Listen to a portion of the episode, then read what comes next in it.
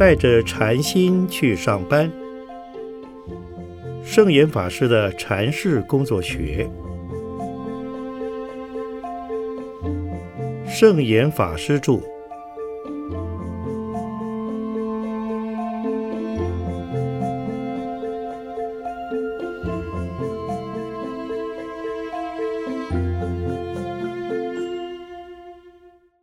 如何在繁忙的工作中调整身心？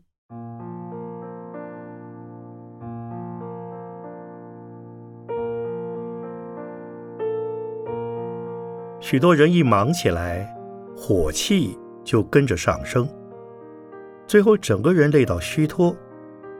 这是不懂得调心的缘故。无论在任何状况下，对于自己的工作，要抱着要赶不要急的心态；对于自己的身心，则要保持要忙不要紧的状态，时时放松身心，练习将气往下沉，不要紧张。一旦心情放松了，身体也会跟着放松。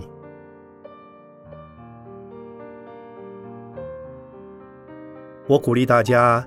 以工作要赶不要急，身心要忙不要紧的心态来面对工作，在忙碌的生活与工作中多多练习和体会。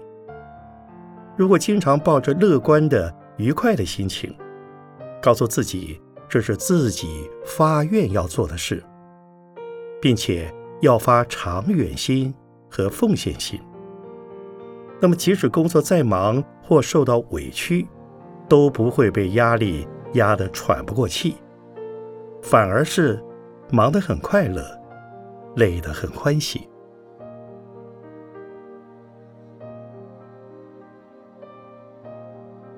一般人大多会从利益、健康、升迁、名位、权力，以及贫贱、富贵、荣誉、耻辱。对家族的好坏等方向去思考，然而这些都是小我。如果凡事只是想到这些，这样的心量是很小的，而心量越小，就越容易累，越容易生气生病，也越容易与外在环境、家人、同事、朋友起冲突。我经常在思考社会与人类的未来，到底要怎么做才能使我们的社会更安宁，人类更幸福？虽然我没有子孙，但是我把人类的后代都视为我的后代，人类的命运就是我们后代的命运，整个地球的生命环境都是息息相关的。如果大家都能往这方面思考，那么每分每秒所做的事就会变得很有价值，生命也会变得很有意义。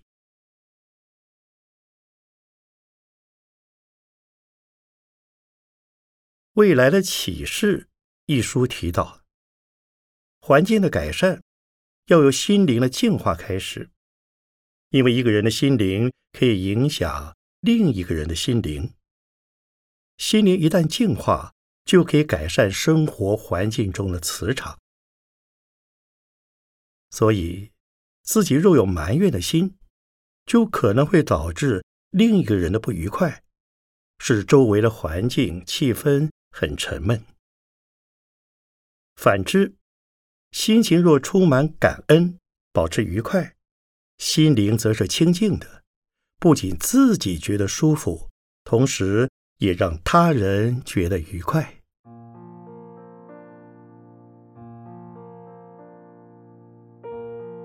有一次，我搭乘一家航空班机，他们的员工告诉我，虽然他们的工作繁重，但工作心情好，服务品质高。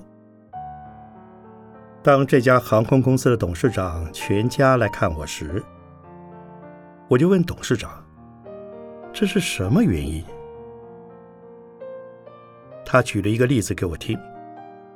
他说：“当赫伯台风来袭时，有位主管判断错误，有八架飞机不能起飞，但客人均已到齐，便要求赔偿，这使得公司损失了三千多万。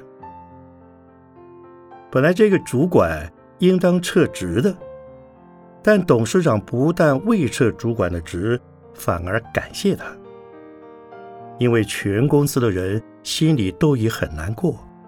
而且又辛苦了一夜，此时老板不能再处罚他们，应加以安慰鼓励，保持其尊严。从他的例子可知，他是站在同理的基础上与员工相处的，能同理，就能调整心态，体谅他人，有体谅的心。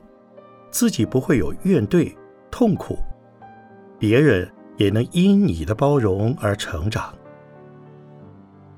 同时，我们也要感激对方，给自己一个练习忍耐的机会，能以体谅、感激来化解情绪，就能让自己的心情保持愉快，使周遭洋溢平和的气氛，就是一种奉献。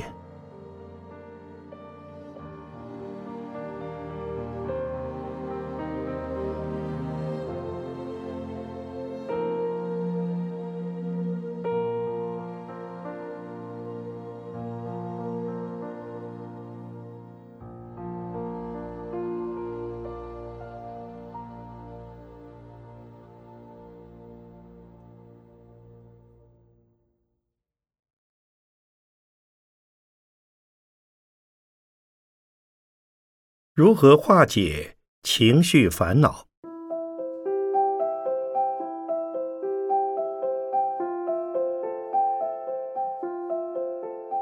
俗话说：“人生不如意事十常八九。”在日常生活中，无论他人对我们是何种态度，都不要拉长了面容。虽然受了一肚子闷气。仍应该和颜悦色，笑眯眯。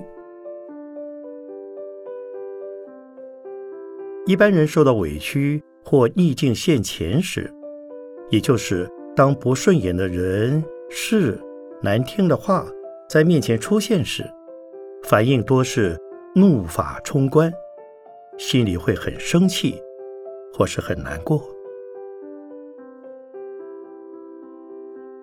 有时候，虽然暂时将情绪压下来，表面上没有暴跳如雷，但是心里可能在嘀咕：“真倒霉，大概是哪辈子做错了事，今年流年不利，才会遇到这样的事。”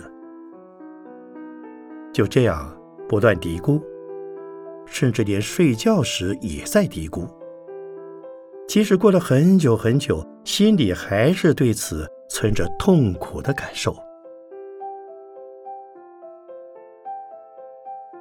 那么要如何化解情绪呢？首先可以分析状况。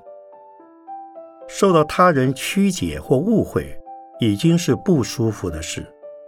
如果再生气，犹如受到二度伤害，这是双倍的不划算。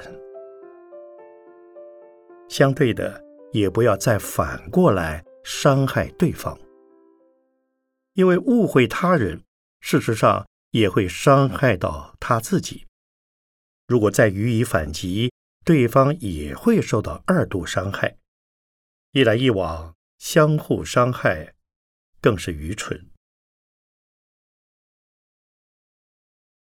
另外，当觉察自己的情绪已经有所波动时，当下先不采取任何行动，待事情较缓和时再来处理。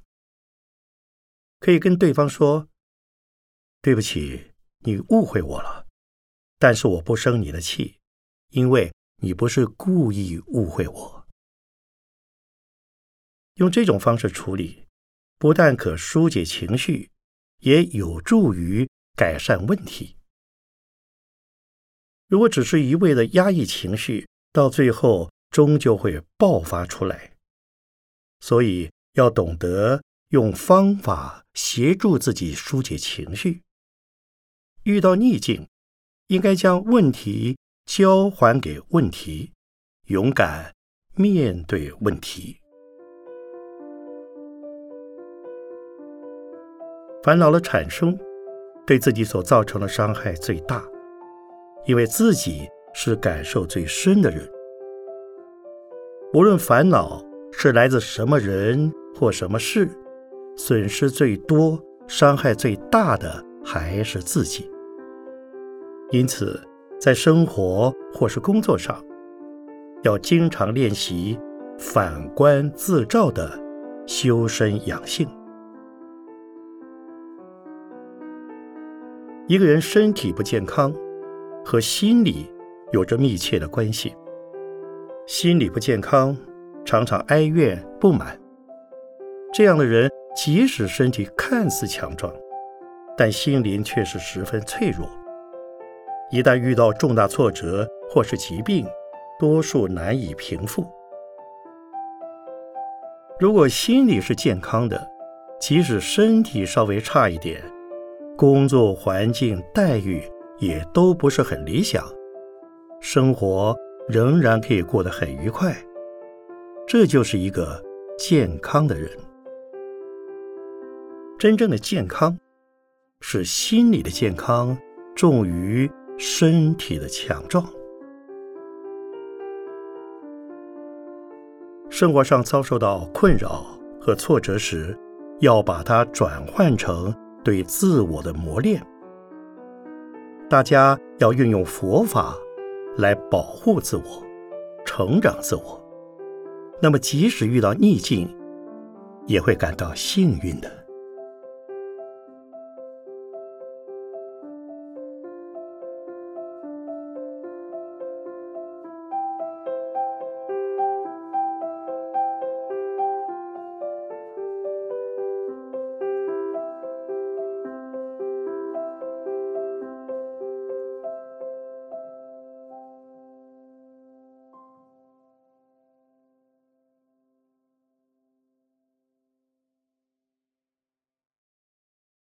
如何发愿利益他人、成长自己？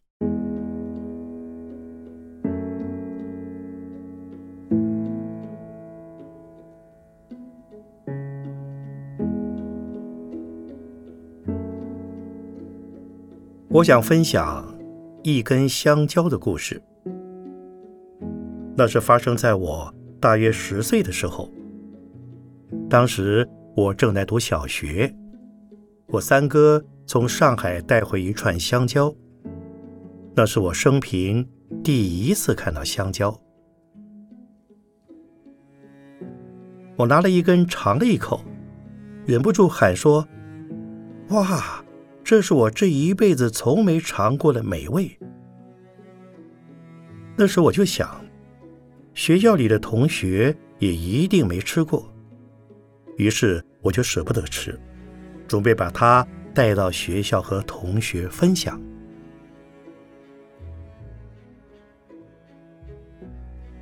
到了学校，我拿着香蕉在同学眼前晃一晃，问说：“你们吃过香蕉没有啊？”结果他们连听都没听过。我就说：“让你们舔一舔，但是不准咬哦。”就让同学。一个一个轮流舔，最后整根香蕉都被舔光了，我只吃到一口。我自小即有一种性格，就是只要我接受到的好处，或是已经拥有的东西，我总是希望分享给别人，从没想过要占为己有。也因此，以性格产生我对佛法的使命感和责任感。在我十多岁出家后，当明白佛经并不是专门拿来超度亡者，而是给人用来修学以减少烦恼的时候，当下我就发了一个愿心：无论如何，我一定要把佛法告诉人。我懂多少，就要告诉人多少。之后，我就非常努力的了解佛法，实践佛法，同时也非常努力的把佛法告诉人。就这样，一路走下来。其实我早在十几岁时就以动笔写文章，在学校的壁报以及刊物上发表，后来也成为学校刊物的编辑之一。只要有了利益别人的心，最后你会发现自己成长的最快。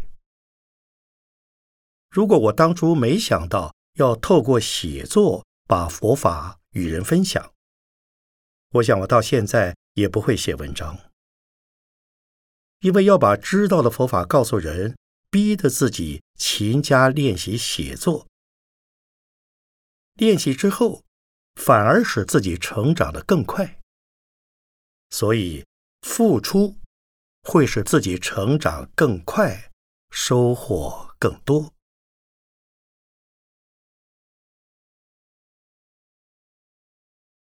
后来来到台湾，由于我对当时佛教界的状况很不满意，因而常写文章批判，尤其对一些长老颇有微词。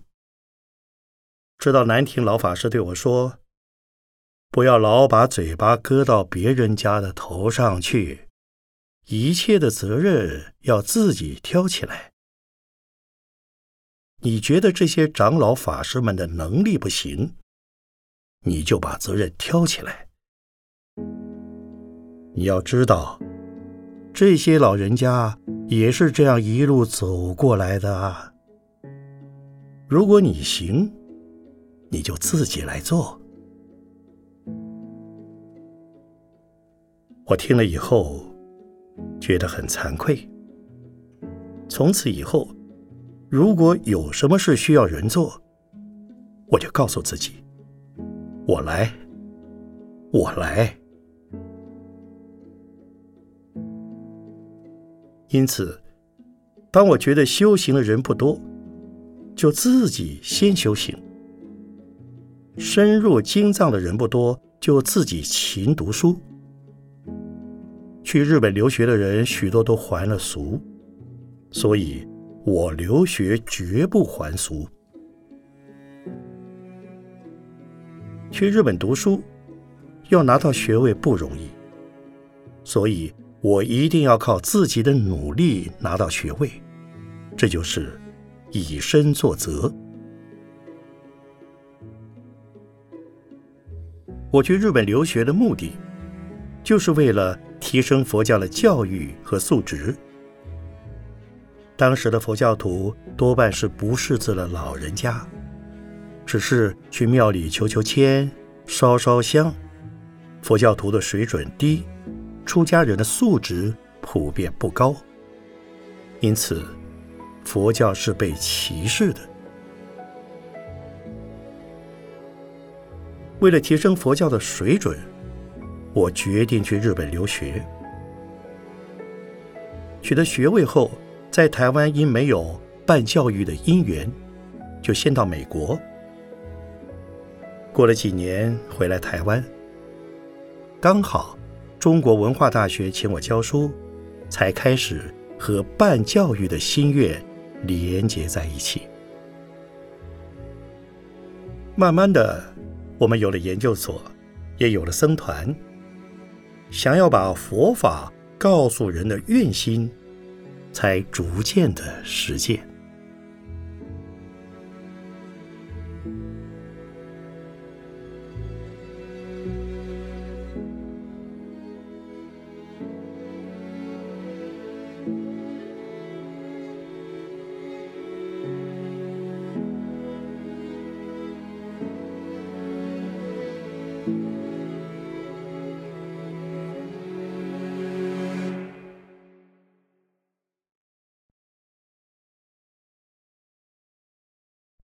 如何以平等心看待职场生活？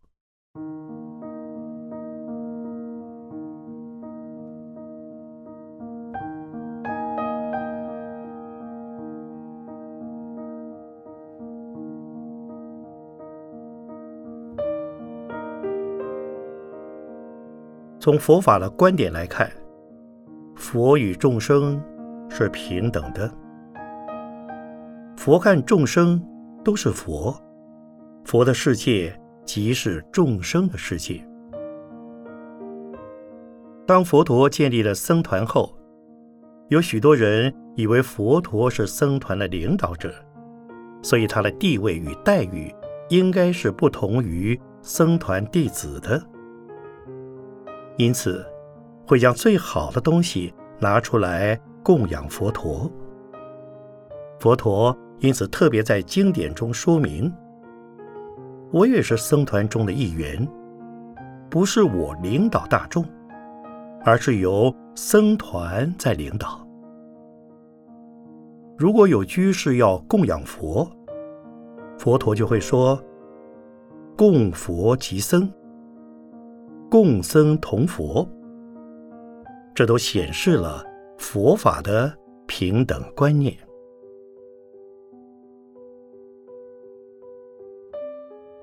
我在日本留学的时候，有一次我的老师带领大家到郊外座谈。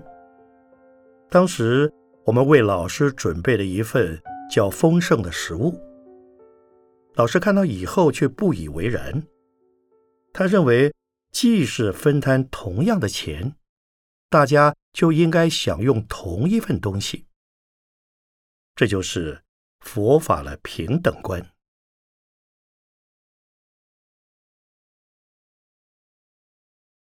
我曾在一场企业家座谈会中谈及劳资双方平衡的问题。站在佛法的立场，所谓劳资双方，其实。都是生活在同一个团体之中，是生命共同体。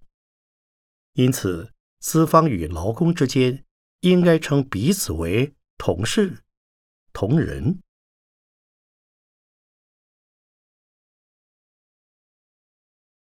我有一位美国弟子，具有非常优秀的翻译才华，但是对于修理电器却毫无办法。所谓“天生我材必有用”，每一个人具备的才能不同，所以人的一生虽应该努力训练自己的能力，但并不是自不量力的拼命追求，而是要了解自我学习的兴趣和方向，对自己的人生尽力而为，掌握现在，努力未来。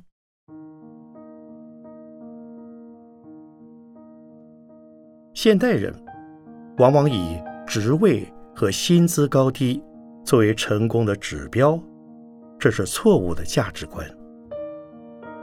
真正成功是人格上的成长，以及对社会的奉献，同时能够在职务上默默耕耘，并且懂得随着时代的脉动求新求变。这样的人不会被埋没。反而会为他人所倚重，这种人生态度，终其一生都能坦然地面对自己而无遗憾，而且将会是社会的中坚分子。生活不只是为了金钱，生命也不只是为了地位。而是为了理念的实践而活，才是最重要的。生活要活得愉快自在，就要将工作当成是很有趣味的生活。如此一来，终日都是生活在趣味之中，这样的人生将是一份享受。当下即是生活在净土之中。